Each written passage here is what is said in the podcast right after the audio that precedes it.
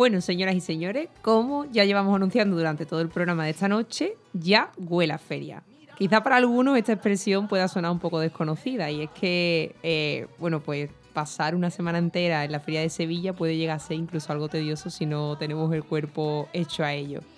Eh, si ya habéis tenido la suerte de haber podido disfrutar de alguna feria, muchas de las cosas que voy a contar a partir de ahora probablemente os sonarán en alguna charla de camino a la feria o incluso dentro de una caseta o tomando algo con amigos, pues probablemente habrán surgido.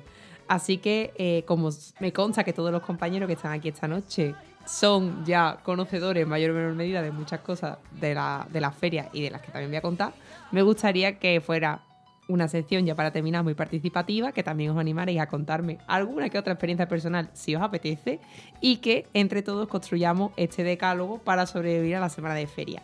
Decálogo, 10 medidas, consejos, sugerencias, vamos a llamarlo como queráis, pero bueno, básicamente son pues algunos consejitos, algunas experiencias que pueden hacer que la feria sea una experiencia mucho más divertida y que, por supuesto, para 2024 repita la experiencia. Así que empezamos. Primera sugerencia, medida o más bien primera pregunta. ¿Cuándo vamos a la feria este año si queremos disfrutar de ella? Importante, ¿sabes? ¿Cuándo y qué? Según Jesús, a las doce y media de la mañana. No, hombre. Ni nada. A las doce y media de la mañana he dicho. A, la, feria hay que ir a partir de las siete y media para, para no agobiarse mucho, ocho, no cansarse, pero hay que quitarse el, martes si no te quieres agobiar y el miércoles y quizás el domingo, que van a ser los días más fuertes. Buenos días. Empecemos con los días. La feria empieza el próximo sábado 22 de abril, como sabemos, con el tradicional pescadito, noche del alumbrado. Eh, anteriormente ya había comentado Jesús que era el lunes del pescadito, pero hace pocos años pasó a ser el sábado. También a, los a los futuribles alcaldes, por favor, de lunes a domingo, volvamos a eso. Bueno, una posible ventaja de que sean estos días que para personas que no viven en Sevilla y no cuentan con el día festivo local, tienen una oportunidad más, por así decirlo, de ir, porque en este caso la feria coge dos fines de semana. El fin de semana del sábado 22 de abril y se alarga hasta el sábado 29 de abril, en el que se le da cierre a las 12 de la noche con los tradicionales fuegos artificiales que bueno, iluminan la ciudad y dan un espectáculo bastante bonito. Así que, bueno, hay una doble oportunidad, por así decirlo, para poder disfrutar de la feria. Pero si tenéis la suerte de disfrutar del festivo local, este año, el miércoles, nuevamente, es un día festivo que se sustituye por el 30 de mayo, que en el que se celebra la efeméride del Día de San Fernando en la ciudad, y que pasará a ser el miércoles 26 de abril, que es festivo para los que tengan la suerte de cogerlo. Así que, como comentaba Jesús, quizá el martes por la noche puede no ser el mejor día para visitar la feria porque va a estar muy petada o para gente que, a que le gusta la bulla, el martes puede ser el mejor día para ir. Que ahí nos vamos a ver. ya cuestión de si te gusta que esté la, feria más llena, más vacía, pero el martes puede ser bueno también para ir si no tiene la suerte de coger vacaciones durante esa semana. Y respecto a la hora, Compañeros, ¿tenéis alguna hora favorita para ir a la feria? Ya aquí se estaba, Waldo se adelantaba antes diciendo que la feria de día le gusta mucho. Si nos quiere comentar algo más. Sí, no, yo sobre, mm, no sé, doce y media, una, para ir cogiendo sitio, porque normalmente, normalmente en la caseta, mercantil, ¿eh? Sí, sí, pues si tuvieras cómo se pone... Vamos, y además ya no solo la del mercantil, sino si vas a otra así más familiar, igual. O sea, ya hay gente. Cuando tú llegas a la una, una y media, ya hay gente sentada en las mesas cogiendo sitio. Que es lo. Y además, lo bueno de empezar a la una es que, como tú has sido el primero en llegar, pues tú ya empiezas con la primera tapita. Alguna ventaja tiene que tener ya a, pillar sitio. Yo creo que para mí, cuando no hay calor, cuando hay menos calor, no aguanto la feria con tanto calor. A la una de la tarde yo no podría estar en la feria. A mí me gusta llegar justo antes del atardecer para ver el encendido de farolillos en la feria. o sea, digamos a las 7, 7 y media. Efectivamente, esta es una de las horas más populares, entre las 7 y las 8 de la tarde. Normalmente se suele ver una afluencia de público mucho mayor. Es cierto que también, si se llega a esta hora, se puede ver eh, la salida del tradicional paseo de caballos para el que quiera disfrutar de ello y no quiera estar en las horas más calurosas del día, pues también es una oportunidad y coincide precisamente con que se ilumina tanto la portada como los farolillos y es un espectáculo visual bastante bonito. Así que yo personalmente también preferiría quizá esta hora, aunque si no se conoce la feria, recomendaría al menos dedicar, si se puede, un día a visitarla de día y otro de noche y que ya sea la persona a la que valore en qué momento se siente más a gusto o qué momento le parece más, más mágico, ¿no? Porque yo creo que la feria va mucho también de esto, ¿no? De sentimiento, de magia o de duende, como dirían algunos. Bueno, ya hemos decidido qué día vamos a ir, a qué hora, cómo nos vestimos para ir a la feria, compañero. Los hombres de traje o con americana. Vale. Qué fácil. Hombre, pero hay que combinar la corbata, ¿eh? que no es fácil. Y las mujeres, pues si tienes un traje de flamenca, pues supongo que esa es la opción fácil.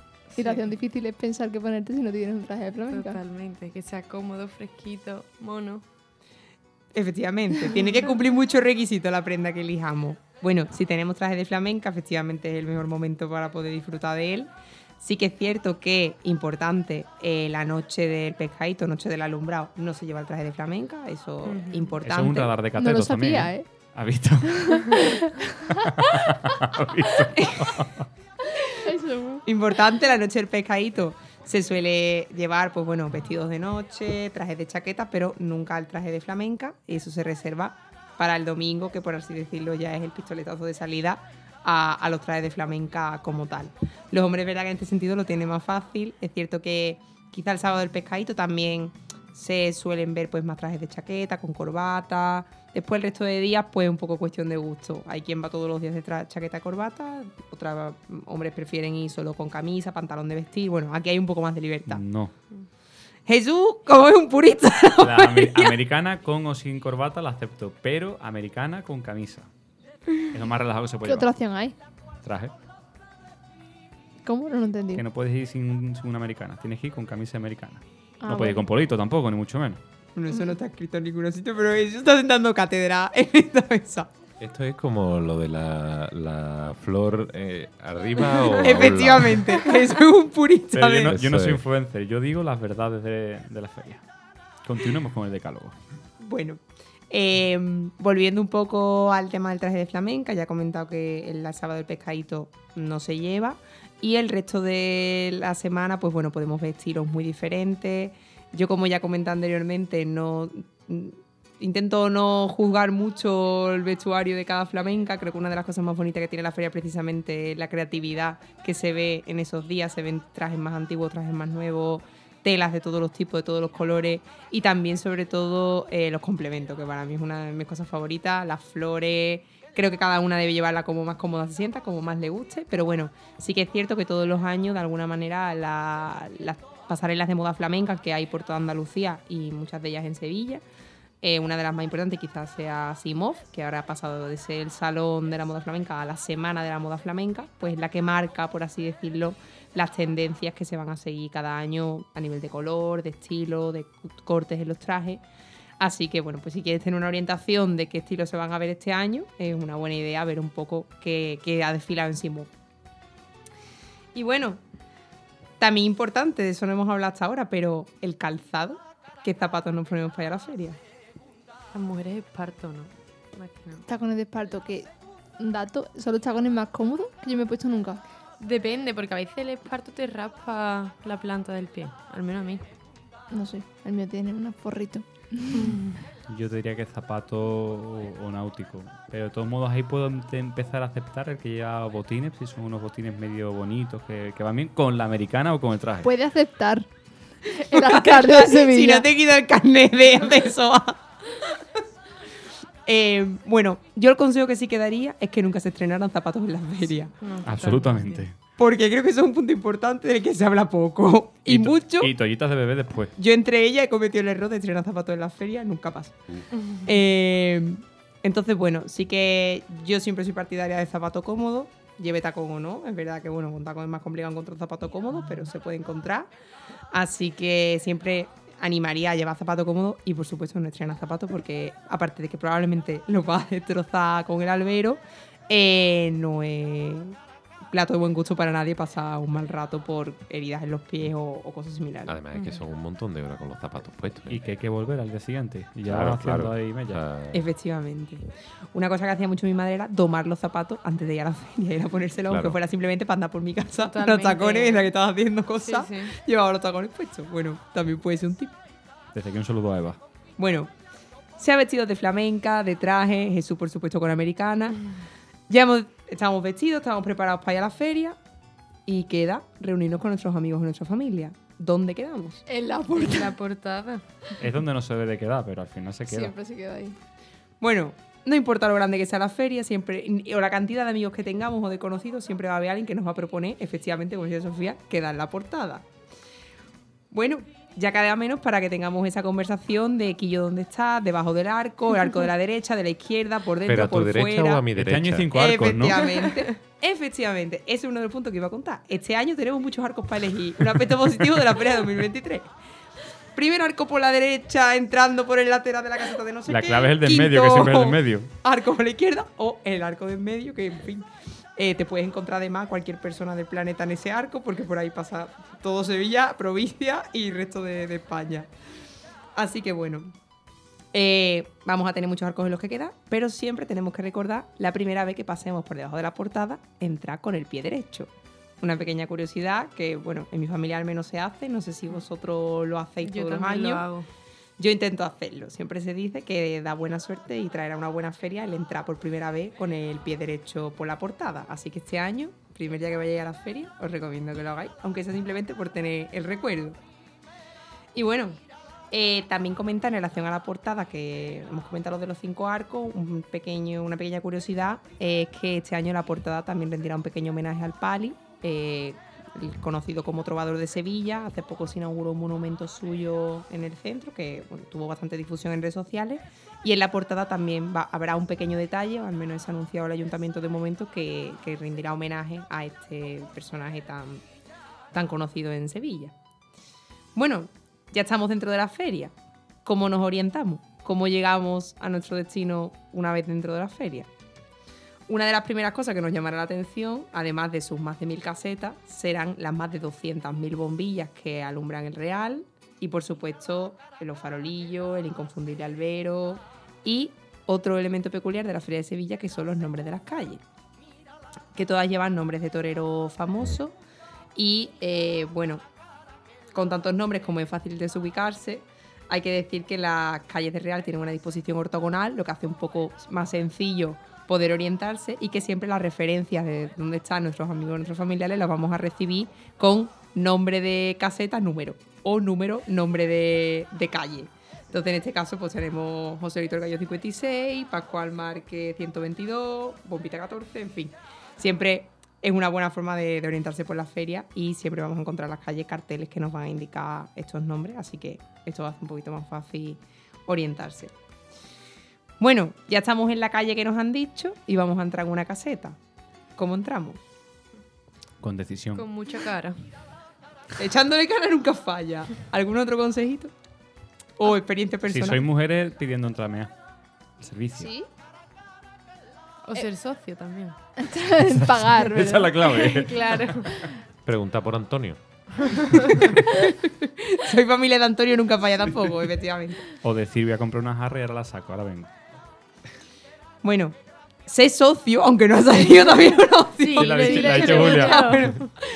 Eh, pero si no somos socios, hay que decir que eh, en, la, ca- en la Feria de Sevilla hay casetas públicas, aunque es cierto que la proporción entre casetas públicas y casetas privadas, pues bastante desproporcional. Más, que, más que suficiente. Casetas públicas hay este año un total de 15 y casetas privadas habrá 1053. Eh, pero sí que es cierto que, aunque este es uno de los aspectos más polémicos de la Feria de Sevilla, en particular, el tema de la privacidad de las casetas, eh, a partir de cierta hora, cuando las casetas no están muy llenas, normalmente se, en muchas de ellas se suele permitir la entrada, sin, aunque no se sea socio o no se vaya acompañado de ningún socio. Así que esto puede ser también pues, una forma de poder disfrutar de la feria, aunque no seamos socios de ninguna caseta. Y bueno, mm, ya estamos dentro de la caseta, estamos ya súper ubicados, con nuestros trajes, preparados para disfrutar del todo. ¿Qué pedimos en la caseta? Manzanilla. ¿Por dónde empezamos? Manzanilla. Yo rebujito. rebujito, manzanilla. Nuestra compañera ya antes nos ha hecho el cuerpo para que nos peguemos un buen disfrute de manzanilla esta feria. Bueno, sí que es cierto que las dos bebidas más tradicionales en la feria, también las más consumidas, aunque hace poco una campaña publicitaria se hizo viral por el tema de la cerveza, de que se iban a consumir miles y miles de litros de, de litros de cerveza en la feria. Pero bueno, lo tradicional es la manzanilla o el rebujito. El rebujito siempre se bebe en jarras, cosa que, bueno, pues me parece curioso porque directamente piden la jarra, pero siempre se dice una jarra y ya se interpreta perfectamente qué es lo que se está pidiendo, aunque no se diga rebujito como tal. Y bueno, a la hora de beberlo, no quiero entrar más polémica con mi compañero porque me van a echar el programa, pero eh, ya también, bueno, es cuestión de gusto. Se puede beber tanto en catavino como en vasitos pequeños de plástico. Y, y con esto pues estaremos servidos. Y yo sí que animaría que nos guste más o menos el sabor de esta bebida, brindar con una buena copita de rebujito al menos una vez en la feria, creo que es una experiencia recomendable para todo el que, el que nos visite. Pero ojo, que el calor y la alegría no nos traicionen, que el rebujito puede ser muy traicionero, sobre todo cuando se va bebiendo poco a poco, como decía Sofía. No te gusta hasta que te gusta. Te lo tomas sentado y te, te, levantas luego y pasa lo que pasa. Efectivamente, puede pasar factura. ¿Y qué hacemos para que no nos pase factura? Dos cosas. Aquí está, aquí está. Una de ellas, comer. Que no se pierda de vista que en la feria también hay que comer. Normalmente en la feria se sirven platos típicos de la cocina andaluza, mediterránea, como puede ser pescadito frito, el, también el queso, patata, el jamón. Depende de donde nos llegue el bolsillo, podemos estirarnos un poco más o menos. Y también el truco de Jesús para sobrevivir a la feria. ¿Qué es, Jesús? Comer mucho tomate leña. Eso es una maravilla. Asequible para todos los bolsillos y con antioxidantes para que al día siguiente no tengáis resaca. De verdad, esa es la clave. Efectivamente, el tomate aliñado es uno de los grandes protagonistas también en casi todas las casetas. Y parece ser que, que, bueno, que es cierto que tiene ciertas propiedades que pueden ayudarnos a, a llevar un poco mejor la resaca. Eh, porque, bueno, el consejo de beber menos también ha gustado consumidor, ¿no? Pero en, O bebe agua, en ¿no? caso de, ne- de ser necesario, el tomate siempre va a estar ahí. Y bueno, también muchas casetas tienen el tradicional caldo del puchero para recuperar un poco el cuerpo de la resaca, aunque con la calor que se espera en esta feria, no sé si es lo más recomendable tampoco. Además hay gente que al caldo del puchero le echa un poquito de, de manzanilla. Entonces, Sí, hombre. De verdad. ya para qué, ¿no? También hay que decir que respecto a pedir, parece que la feria de este año no se va a escapar de la inflación y se espera generalizadamente que suban bastante los precios respecto a otros años. Así que bueno, tendremos que tener esto en cuenta a la hora de, de disfrutar de la feria también. Al final nos van a obligar a hacer botellones a la portada. Y mira que no he hecho ni de chico. Y bueno, segundo truquito para que no se nos suba demasiado el rebujito. Se dice que a la feria se va a beber, a comer y a bailar. Efectivamente. Pues ahora que ya hemos aprendido y hemos, hemos brindado y hemos comido algo, toca bailarnos una sevillana. Nuestro compañero Waldo antes nos ha estado hablando sobre el origen de la sevillana. Este baile popular, por, bueno, comentar así alguna curiosidad por encima, es un cortejo, simula un cortejo romántico entre una pareja y eh, justamente las cuatro fases del amor, ¿no? La primera que sería pues ese tonteo, ese acercamiento entre la pareja que se gusta. La segunda sería esa declaración de amor como tal. La tercera sería la discusión o, eh, por así decirlo, bueno, la rencilla que se pueda dar en una pareja. Y la cuarta, la más bonita, la reconciliación, siempre. Me Así de que esto puede ser un truquito a la hora del lenguaje no verbal, que quizá una de las cosas más características de las sevillanas en las ferias, pues que nos ayuda a interpretar un poco mejor el personaje si sabemos qué tipo de escena estamos recreando. Y bueno, antes ha salido el tema de las sevillanas como posible estrategia para ligar, para enamorar. ¿Alguien quiere contar alguna anécdota relacionada con esto? Yo lo contaría, pero es que se nos va el tiempo. Otro día lo hablamos. Bueno, si sobra tiempo, al final del programa que Es que su nos sobra. Y ya solo nos quedan dos consejitos. El noveno, la vuelta a casa. Ya hemos bailado, hemos comido, llevamos todo el día en la feria, estamos cansados. ¿Qué hacemos justo antes de volvernos a casa y cogernos el autobús? Churros. Con Vale. chocolate. Buñuelo. Exactamente. También. No, Los churros, los Buñuelos. el po- chocolate, Del pollito amarillo. Buñuelos, eso es, eso es. que no falten. Justo, bueno, en los alrededores de la feria y también dentro de la propia feria hay muchos puestos en los que se pueden consumir eh, tanto churros como buñuelos, siempre acompañados de un chocolate calentito que nos asiente el cuerpo y nos prepare para el día siguiente, porque no plan de llegar a casa todavía con el sabor de la manzanilla en la boca. Y bueno, no hay anécdota de un buen día de feria que no termine diciendo y acabamos comiendo churros. Eso significa que el día de feria ha sido completo y ha terminado bien.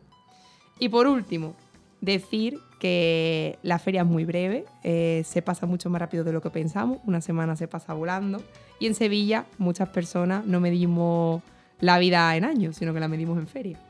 Y quizás sea por su brevedad o por su magia o por este duende de Sevilla que dicen que habita por sus calles y que se esconde en muchas de las anécdotas que pasan en la feria. Es un momento en el que la alegría y los colores rebosan en la ciudad y yo creo que también en el corazón de todos los que nos acercamos a disfrutarla. Así que espero que todo el que se anime a visitarla este año por primera vez también comience a contar su vida en feria. Saka.